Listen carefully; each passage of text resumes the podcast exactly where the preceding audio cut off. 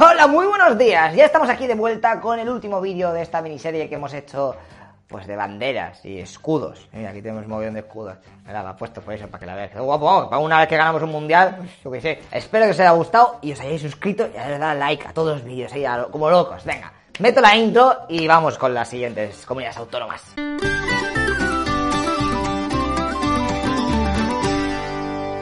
Castilla y León. Empezamos con mi querida Castilla y León, que como veis en mi tierra tampoco nos comemos mucho la cabeza. Como ya dijimos en el vídeo sobre las banderas, en 1230 Fernando III el Santo hereda de su padre el reino de León, así que se encuentra con que tiene ahora dos. Y para celebrarlo se marca un nuevo escudo juntando ambos iconos. Recordad que la insignia esta fue la que llevó Colón al Nuevo Mundo, así que por aquel continente americano es normal que podáis ver en monumentos, iglesias, construcciones, etcétera, pues al león y al Castillico juntos. Con el paso de los años, la Junta de Castilla y León ha hecho su propia versión en plan logotipo, en donde podemos ver al león con un pelazo y el castillo, que en realidad, si te fijas mucho, es una cara sorprendida. La Rioja. El escudo de La Rioja es bastante moderno, como quien dice. ¿eh? Fue aprobado en 1957 para la provincia de Logroño y luego ya en 1985 se colocó también para la comunidad autónoma. En la izquierda está la Cruz de Santiago sobre el monte La Turce, recordando lo que pasó en la batalla de Clavijo del 844. Madre mía, no me lo digas, a que pasó un milagro o algo así. Efectivamente sí. En esa batalla donde luchaban los cristianos del reino de Asturias contra los musulmanes, cuenta la leyenda que el apóstol Santiago se le apareció en sueños un día antes al rey Ramiro y le dijo que no se preocupase, que él estaría con ellos luchando. Y luego, en mitad de la batalla, varios soldados dijeron haber visto a Santiago Matamoros ahí dando leches, ¿eh? montado en su caballo, a lo Gandalf. Y claro, obviamente con esos chetos, pues ganaron. Solo les faltaba poner coches cobra y ya está. Y al otro lado tenemos un castillo encima de un puente. Pues mayormente porque todos los partidos judiciales de la comunidad tiene un castillo en sus insignias. Y el río hace referencia al Ebro. Y ya para terminar te estarás preguntando el porqué de esas tres flores de lis. Los reyes suelen dar regalicos en plan nuevas skins a territorios que les han ayudado. Pues Carlos I y V de Alemania le dio a la ciudad de Logroño esas flores en reconocimiento a sus nobles gestas realizadas. Y dicho esto, nos vamos a la capital, Madrid. Los políticos madrileños no estaban para muchas leches cuando hicieron el escudo y directamente colocaron otra vez las siete estrellas de la Osa Mayor y abajo dos castillos. Vale, arreglado. En 1983 ya tenía el escudo nuevo. Lo de los dos castillos hace referencia a su posición geográfica, ya que esta comunidad se encuentra entre Castilla y León y Castilla-La Mancha. Pues esto ya estaría. Pero también tengo que deciros que madrileños, eh, no os quejéis de que tenéis un escudo simple. Porque el anterior que teníais era este.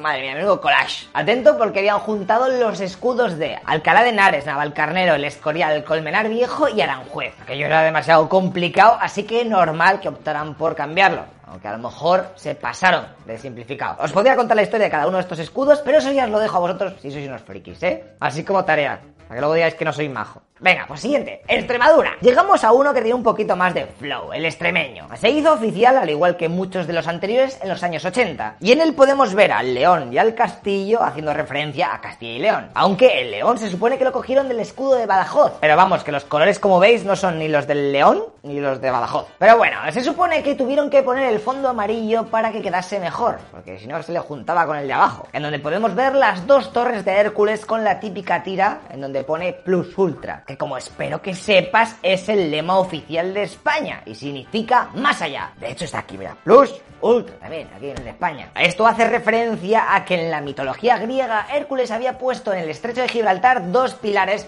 para avisar a los navegantes que no había nada más si se piraban del Mediterráneo. O sea, tú sal del Mediterráneo, buah, el Atlántico eso te caes para abajo. Non terrae plus ultra, o lo que es lo mismo, no existe tierra más allá. Y claro, cuando se llegó a América, pues Carlos V de cachondeo dijo, ¡Ja! En tu cara, Hércules. Nosotros somos los del más allá. ¡Jódete, Sandro Rey! Y en medio de todo el escudo tenemos un árbol, que es uno de los más característicos de Extremadura, y es el...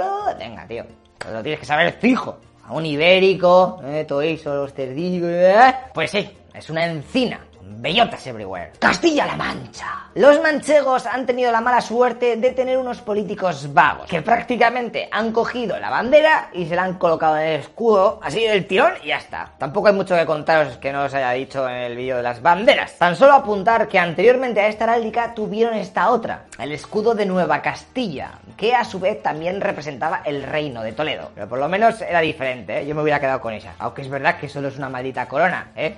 Pues no había imaginación en aquella época. ¿Por qué no ponen cosas chulas? En un robot, un monstruo gigante o un portal a otra dimensión. No sé, algo original, ¿eh? ¿eh? No cuesta nada currarse las cosas. De hecho, hablando sobre escudos originales, la Tercera República Lecherista Ilustrada todavía no tiene escudos. O sea que a lo mejor hacemos un día un concurso y elegimos el que más nos mole. Estad atentos a nuestro Instagram, arroba toda leche, Algún día lo hacemos fijo. Venga, pues ahora Andalucía. Y si los del Quijote no tuvieron suerte con su escudo, vemos que el malagueño Blas Infante pues era un crack con el paint. Ya comentamos que él fue el creador de la bandera andaluza. Pues bueno, también hizo el escudo. Que todo hay que decirlo, se copió un poco mucho del de Cádiz. El tío del medio que va así a lo Tarzán es Hércules. Las dos columnas obviamente son las suyas que te he contado antes y a su lado tiene a dos leones que está sujetando y domando que representan la fuerza de los instintos animales. Pues vale, abajo el lema, ¿eh? teniendo de fondo la bandera de Andalucía que pone Andalucía por sí para España y la humanidad. Si eres un fan del tema, puedes ir al museo que se ha creado donde vivió Blas Infante y ver ahí todos los símbolos que te hemos contado. ¿eh? Directo. Por último, comentar que entre las dos columnas también hay un texto que dice Dominator Hércules Fundator. Ahí en todo el arco, aunque no sea una mierda. Murcia. Del escudo murciano tampoco hay mucho que comentar, ya que es la bandera que han hecho copy y paste, así que la descripción es la misma que la de su bandera. Las cuatro fronteras de su provincia y las coronas por los logros obtenidos. Y ya. Comentar como curiosidad que el anterior escudo que usaban desde 1976 para la Diputación Provincial era bastante más jaleo. Así que si tienes curiosidad luego te lo buscas y empiezas a investigar un poco sobre su significado, ¿eh? que yo creo que le faltan un poquito de castillos. No te digo nada, te lo digo todo. Ceuta. Ya vimos como la bandera de Ceuta estaba muy influenciada por su pasado portugués. Pues bien, su escudo no iba a ser menos. De hecho, si lo comparamos con el oficial del país luso, vemos que... ¡Oh, sorpresa! Es prácticamente el mismo. Menos porque han movido el castillo de arriba en el medio y lo han puesto abajo. Así que para entenderlo hay que ir a ver qué se inventaron los portugueses. En el medio tenemos cinco escudos azules que simbolizan los cinco reyes musulmanes almorávides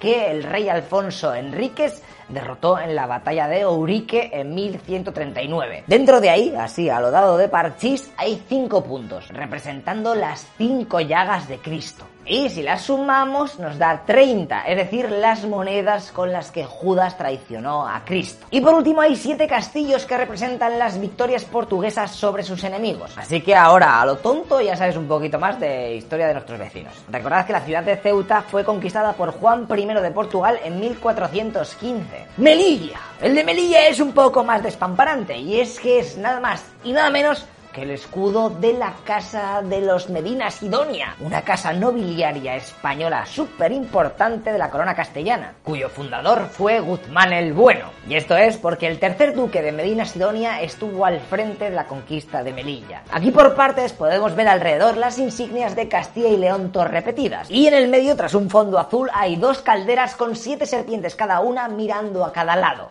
Y luego un espejo. Arriba está un pequeño castillo que hace referencia al de Tarifa y encima vemos a Guzmán el Bueno a punto de lanzar un puñal. Detrás suyo pone Praeferre patriam liberis paretem decet cuya traducción es conviene anteponer la patria a la familia. A los lados pone non plus ultra, para que no haya malentendidos de que este territorio está en Casa Cristo, y por último tenemos un bonito dragón del Hobbit, que está siendo sometido por el escudo eh, que lo está reventando ahí en el peso.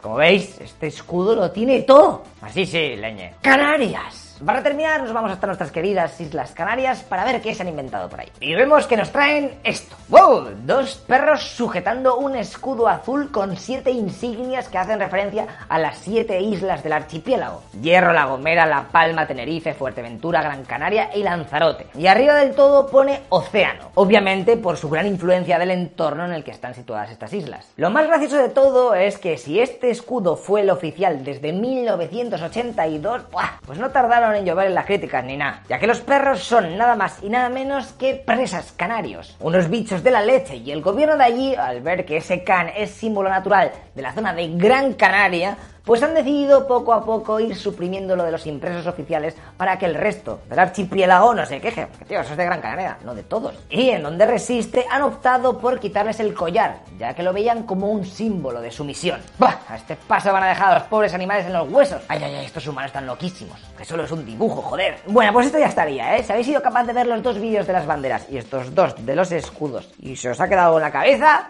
pues tío, habéis subido de nivel al máximo. Podéis fardar de conocimiento así.